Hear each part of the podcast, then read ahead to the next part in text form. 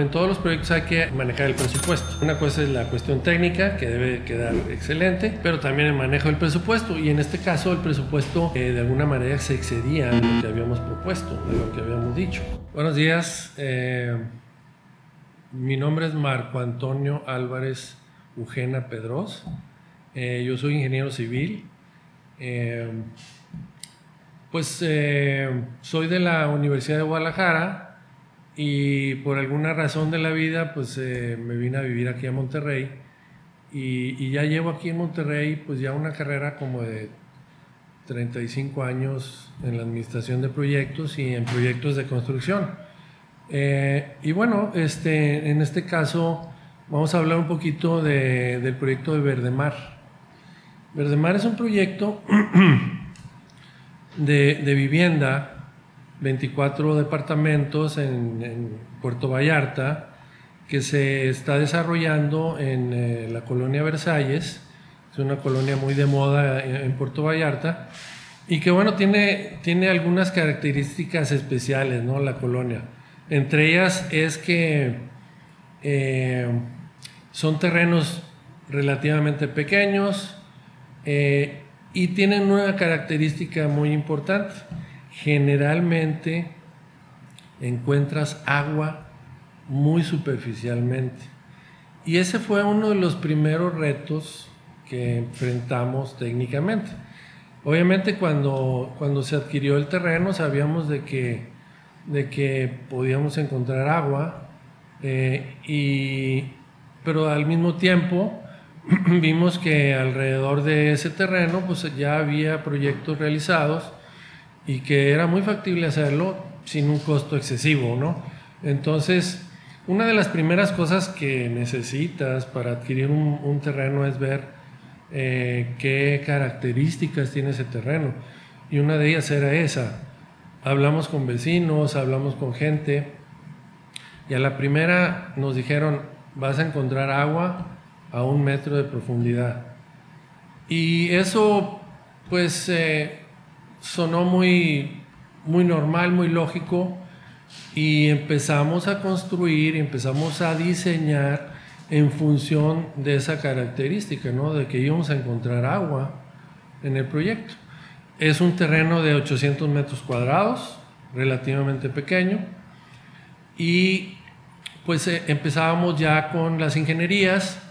Eh, al principio hicimos una ingeniería donde por alguna razón no se estaba considerando realmente el factor agua y estábamos construyendo como si estuviera seco, ¿no? como si hubiera, no hubiera ningún problema.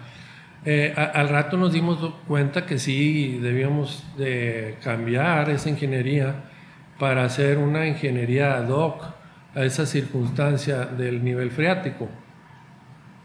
Eh, Empezamos entonces hacer sondeos, es lo primero que hicimos, sondeos con una máquina, una retroexcavadora para ver realmente el nivel freático y sí, lo encontramos muy cerquita, a un metro de profundidad.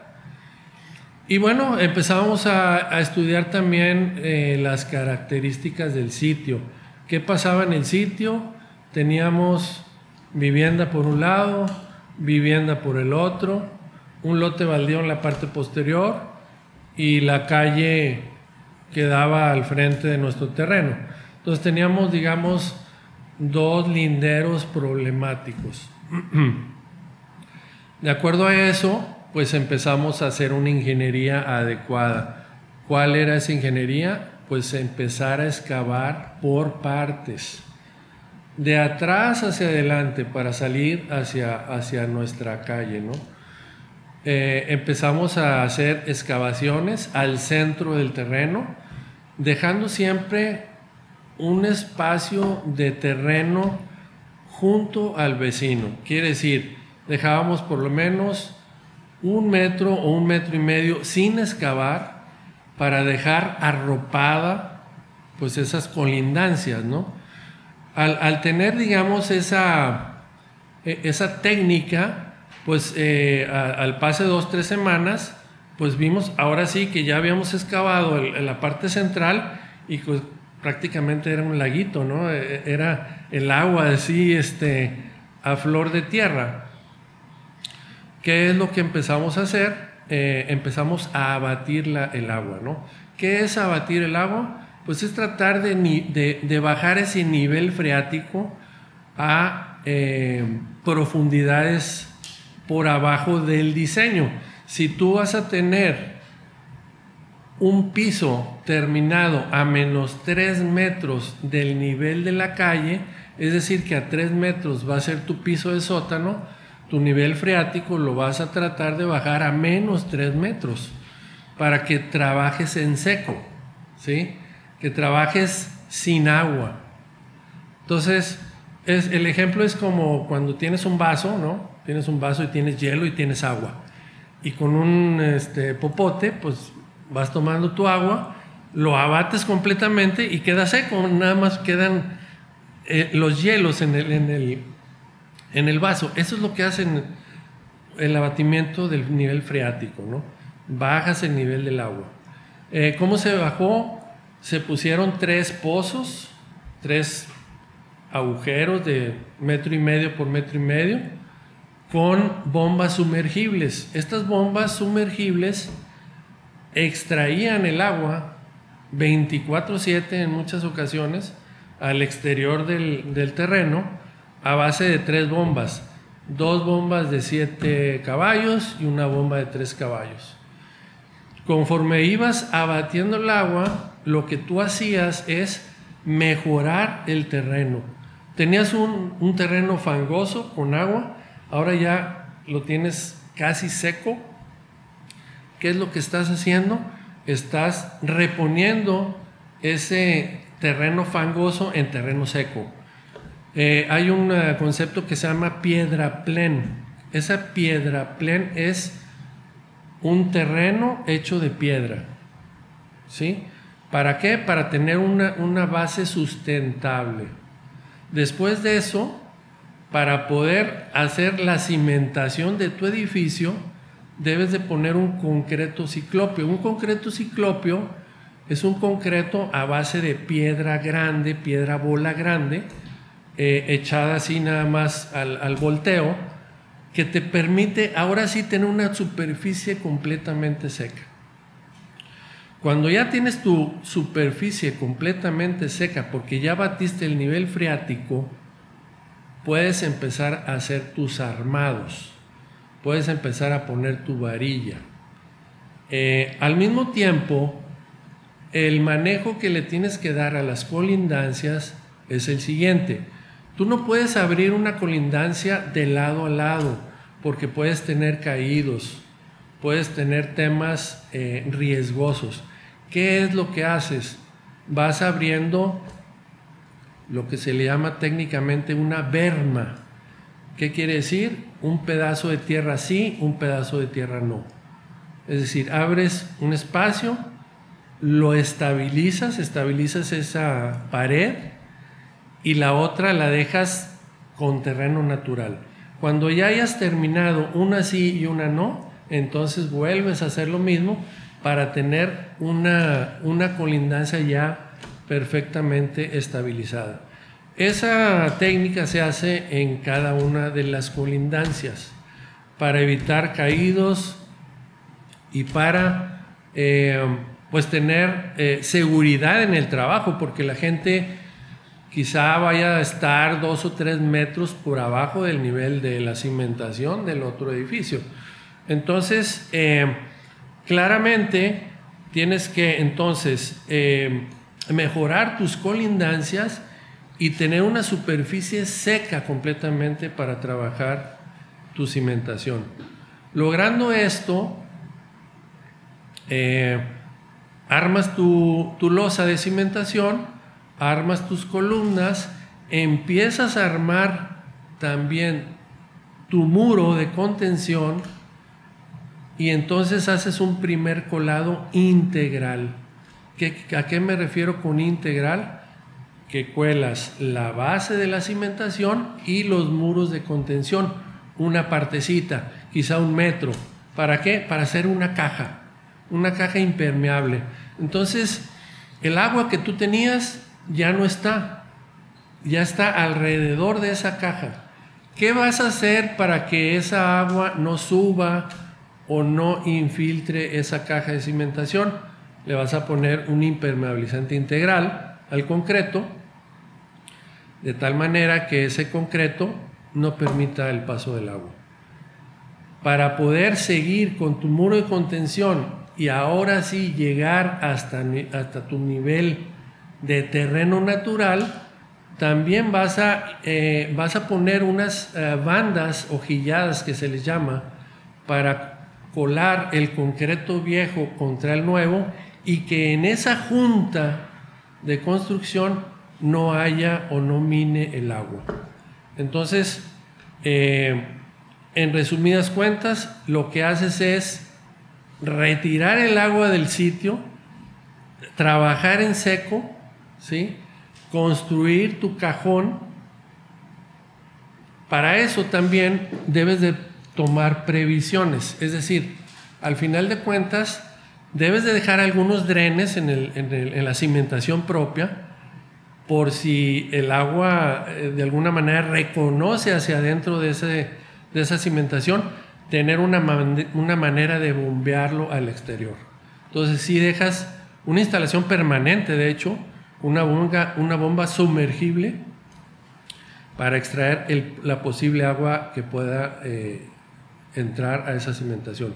Al final de cuentas, eh, entre el muro de concreto que tú construiste contra el vecino, eh, puedes rellenar a base de gravas o a base de materiales ligeros, permeables, y poner un dren francés que te va a permitir también que esos excedentes que pudieran entrar lateralmente los puedas desaguar al drenaje o a algún lugar donde se pueda desaguar ese excedente de agua.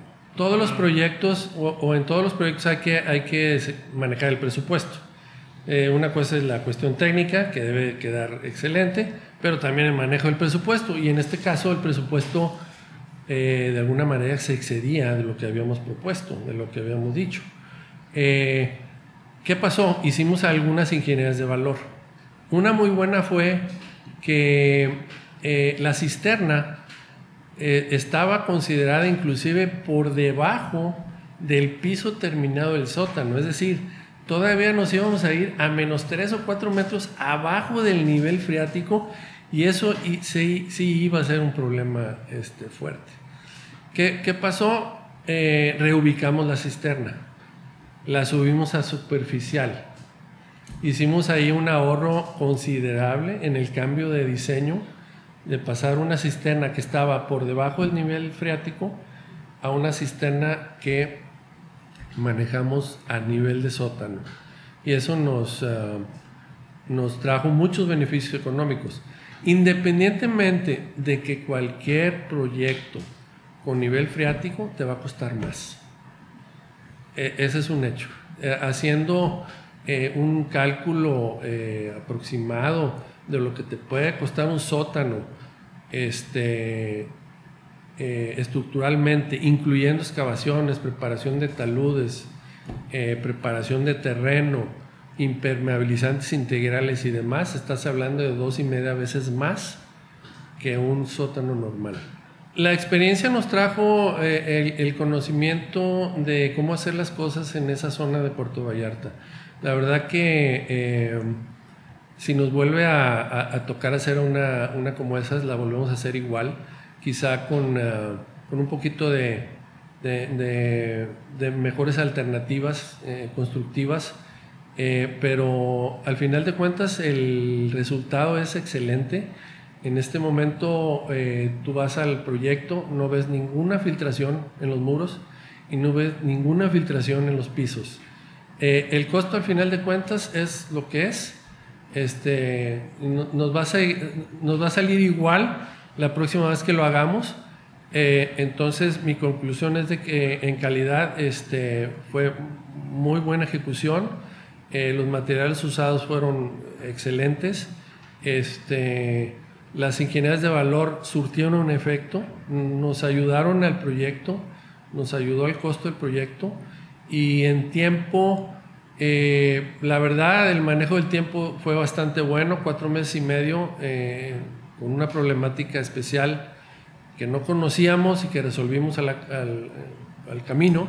Este, considero que fue bastante buena solución al problema. El cliente eh, que estuvo muy pegado en el inicio del proyecto, muy pronto se dio cuenta de que había agua y que y que era un proyecto no complicado, pero que tenía sus, sus, eh, asegúnes, ¿no?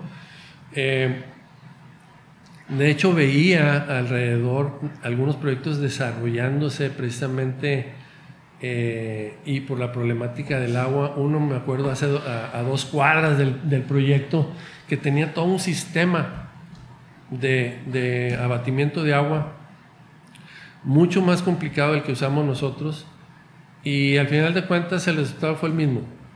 Este, es decir, eh, las cosas se pueden hacer por diferentes eh, caminos, pero pues es muy importante hablar con el experto y saber que, que, que puedes seguir lo que dice el experto, ¿no?